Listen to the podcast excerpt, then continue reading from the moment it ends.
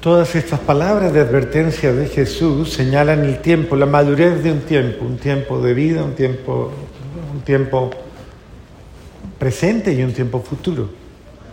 La madurez del tiempo implica también la madurez de nuestra fe y de nuestra vida cristiana.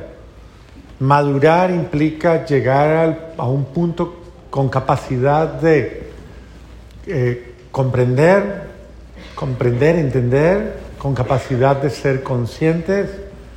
Una persona madura es una persona consciente, una persona que sabe, que asume, que entiende eh,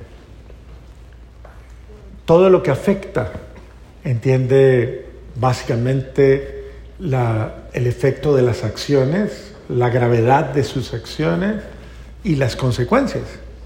Una persona madura es la que asume la responsabilidad de yo lo que hago verdaderamente afecta a los demás y puede afectarlos positiva o negativamente. Pregúntale al de al lado, ¿usted es maduro? Pregúntale, ¿ya maduró? Dígale mejor, ¿ya maduró? ¿O sigue igual?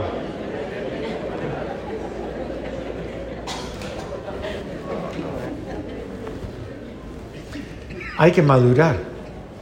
Y la madurez viene en, todos los, en todas las formas. Y una de ellas es la madurez de la fe, que es aprender a juzgar, a juzgar las cosas de Dios, el tiempo, las realidades, aprender a juzgar, no a criticar, no a juzgar de mala manera. Nosotros tenemos que depurar la palabra juzgar, porque ella se ha convertido solamente como en un, en un marco de críticas y, y tal vez condenaciones. No, juzgar es un principio de sabiduría, porque el juicio como tal entrevé el análisis. Yo debo aprender a analizar, yo debo aprender a, leer las cosas, a saber interpretar y a saber prudentemente evaluar y poder decir, oiga, esto no va bien, esto sí va bien, esto está complicando, esto está poniendo difícil, esto está saliendo de las manos, esto nos está haciendo mucho daño. Esto hay que hacerlo, ¿o no? ¿Sí o no? O mejor nos quedamos callados. ¿No decimos nada? No, aquí. ¿Cómo está? No, bien, todo está bien. ¿Sí? ¿Sí o no?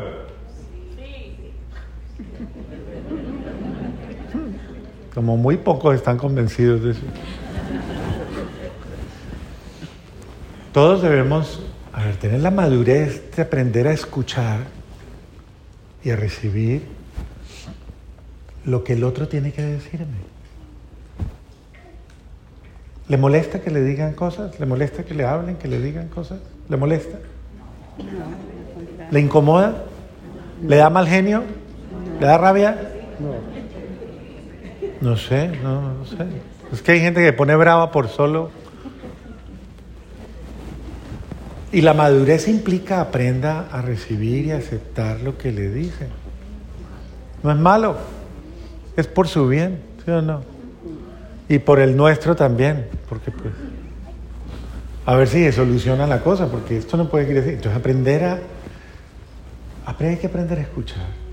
Y hay que aprender a, entrar en el análisis y a ser responsable, a decir, sí, yo, yo reconozco. ¿Cada cuánto usted dice eso? Yo reconozco que tiene la razón. Yo ¿Cada cuánto dice usted eso? Los domingos en misa nomás. Reconozco que es verdad, reconozco que es cierto. eso es importante dentro del análisis. Porque uno tiene que saber que situaciones difíciles hay, situaciones complicadas hay. El Señor mismo está diciendo, hay momentos muy duros para todos. Momentos que se van volviendo tensos, duros, difíciles. Pero para los que estén bien parados, bien ubicados, bien claros, nada le va a pasar. ¿Sí o no? Si usted está claro en lo que está haciendo, si está tranquilo, si está seguro, si está siendo honesta, honesto, sincero, pues no va a haber problema. Pero si usted está despistado, despistada ahí, simplemente, como dijo el apóstol San Pablo en la segunda lectura, ¿cómo es que dice? Hay unos de ustedes que están qué? Holgazaneando. ¿Cómo es? holgazaneando. ¿Cómo más se le puede llamar a eso? Aragán, ¿qué más? Perezoso, siga, siga, siga. ¿Qué más? Siga, diga. Zángano, ¿qué más? Zanganeando, ¿qué más? Diga, diga. ¿Ah? Recostado. Recostado. Wow, otra, otra, otra. Ah, ¿Cuál más? Ah, vividor. Eso ya se puso buena la cosa. ¿Qué más? Buena vida. Otra, otra. Ah, parásito. Llegaron a la más dura. Esa ya es la más dura. Entonces, en la vida usted no puede mantenerse ahí, ¿no? Está siendo invitado a ser parte de. Dígale al de al lado, usted es parte de la familia, dígale, dígale. Usted es parte de la casa. Hombre, usted es un miembro importante. Entonces, déjese ayudar, dígale, dígale, déjese ayudar, déjese. No es. Es el sentido, cada uno de nosotros. La vida, a ver, es importante. Todos tenemos situaciones duras, todos confrontamos realidades difíciles, todos tenemos problemas, carencias, dificultades, deficiencias, todos tenemos defectos y hasta medio locuras. Algunos de nosotros somos medio, sí rayados, eso, una vaina. A todos nos puede pasar. Pero lo importante es que debemos trabajar en eso. Trabaje en mejorar usted. Trabaje en su genio. No, usted tiene buen genio. Trabaje. Trabaje en su mal carácter. Trabaje en su personalidad. Trabaje en su en eso, en su en su desorden. Ustedes son ordenadas, yo no les estoy diciendo nada, pero es trabajen en su trabaje en su chismerío, trabaje en su impaciencia. Ay, hay puesto, vea. O sea, no holgazané, porque hay quien se holgazanee. El holgazán es ese que dice, un holgazán típico dice, yo soy así, así soy. Nadie me cambia. Y nadie me cambia, ¿no? Además, además. ¿Usted me conoció así? Pues acépteme así. ¿Para qué metió conmigo? ¿Sí o no? Suena familiar, ¿no? Suena, suena. Y eso que no he ido a la casa de ustedes para escuchar allá la cosa.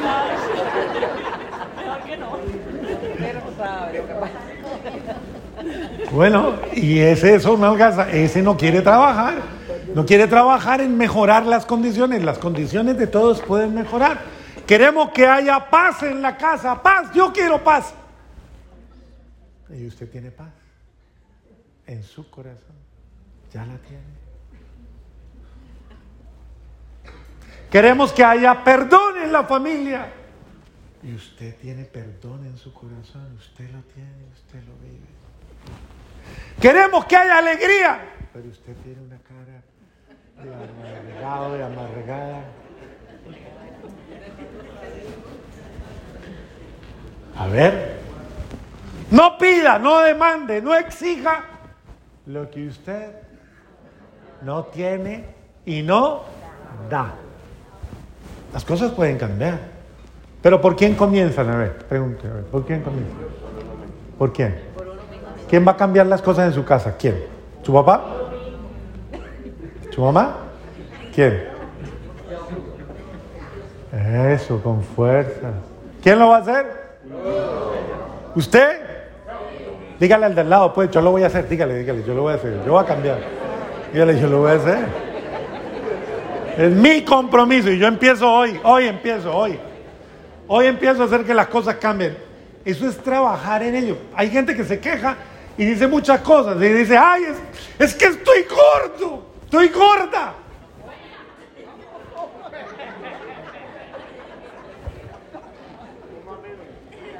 Cierre la boquita. O sea, ¿cómo es? Trabaje en ello, trabaje en ello, o sea, mérmele, redúzcale, bájele. Igual es que tengo rabia, no quiero ser. Bueno, trabaje en ello, respire profundo, aguante las ganas, rece un poquito más, de, no responda, eso, no sea contestón, no sea... Otra, otra cosita de esas que sale así. Eh, Ay, es que no tenemos plata, estamos muy pobres. Pues deje de malgastar, deje de andar invirtiendo la plata en lo que no le debe, deje de vivir de su familia, debe deje de recostarse, trabaje. Eso, eso, eso. Las cosas pueden mejorar, pero yo tengo que mejorar. Y yo puedo hacer las cosas mejores. Y la peor de todas es esta. En mi casa no hay amor.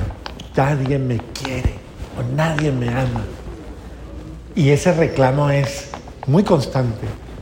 Pues querida hermanita y querido hermanito, el amor ¿dónde comienza? ¿Dónde se encuentra? ¿Afuera o adentro? Ahí en el corazón. Obvio, si su corazón está vacío, si su corazón está carente del único amor que sana, porque tal vez usted diga, pero es que yo no tengo amor. Ah, bueno, pues lo hubiera dicho antes, comenzamos por ahí. Vámonos para donde Jesús, pidámosle a Jesús, raigámosle a Jesús, entreguémosle a Jesús todo lo que nos está haciendo daño.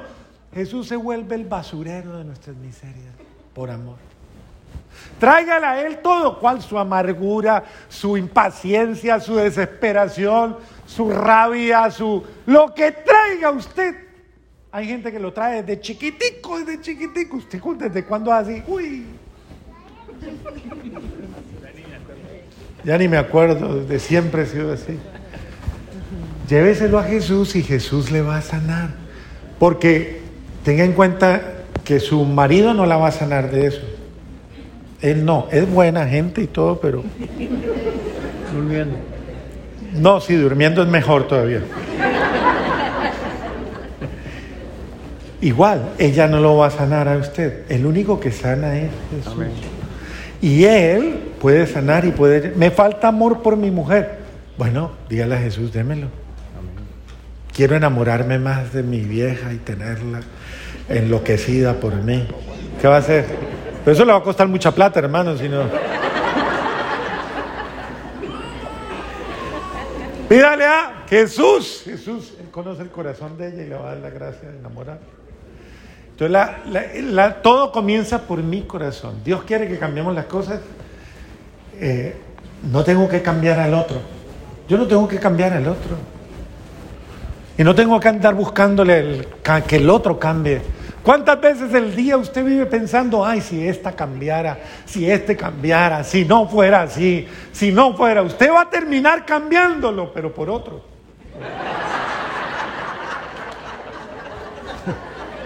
Así de fácil no, no ser. Entonces, usted no se preocupe por cambiar a nadie. Cambie usted y todo lo suyo va a cambiar, pero cambie usted. Empiece por usted. Y dice el Señor, y aun cuando las cosas se pongan malas, se pongan malas, porque dice, incluso en su casa usted va a tener rechazo, va a tener quien no lo quiera, se le van a poner bravo y van a querer hasta matarlo, dice aquí. Aquí. Hasta matarlo, dice. Su mujer lo va a querer matar. Aquí lo acaba de decir. ¿Sí o no? Dice el Señor, aunque todo eso lo hagan por causa de mi nombre, quiere decir, por causa de mi amor, si usted es una persona de paz, si usted es una persona tranquila, como dice el dicho, para pelear se necesitan cuántos? Dos. Entonces usted no pelee, no se ponga a pelear. Adivinen cuál es la mejor pelea que existe. La mejor pelea que existe. La que no se hace, la que usted no pelea. En esa, sí, calladita se ve más bonita. Y persevere en el bien, persevere en lo bueno, persevere en ser bueno. Sea bueno, tenga actitudes buenas, tenga gestos buenos. Todas las acciones buenas provocan bondad, provocan bondad. Es que mi marido es un, mejor digo, ni lo digo. usted suavícelo, sáquele lo mejor de él, suavícelo, con su acción, con su cariño, con su bondad. El día que la pierda, el tonto se va a dar cuenta de lo que perdió. Porque no va a encontrar otra que se lo aguante igual que usted. Es. Igual, igual usted con su mujer, de su marido, que ella se vive quejando de su marido, igual. El amor, el único es el amor. Sin amor, echamos a todo el mundo de nuestra vida. Porque no nos lo aguantamos. Es la mejor salida, ¿sí no? Lárguese, váyase.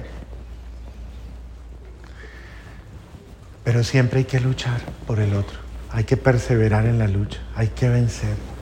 Vencer cualquier cosa que haya. Y usted déjese ayudar, o sea, no sea tan terco, no sea tan terca, tan cerrado y tan trancado. A ver, por favor, déjese ayudar. Cuando le digan, venga, vamos, aunque sea misa, no se revele. Vamos donde el Padre, yo allá no voy. No, es que yo me he encontrado unos personajes que uno dice, bendito sea Dios. Llegan a mi oficina amarrados ahí, con cara de revólver, y dicen, bendito sea Dios. ¿Qué va a hacer uno aquí con este personaje? Y es por su bien, es por su bien. Todos necesitamos ayuda, ¿o no? ¿Usted no necesita ayuda? Sí. Todos necesitamos ayuda. Tenemos que salir de un momento en que usted lastimosamente se confundió, usted no está bien. Y las cosas pueden mejorar, pero déjese ayudar. Trabaje, eso quiere decir, trabaje en lo suyo. Póngale, deje que podamos trabajar en su hogar, en su familia. ¿Quiere una familia más alegre? Trabaje en eso. ¿Quiere una relación mejor? Trabaje en eso. No quiera lograr cosas grandes sin haberlas luchado.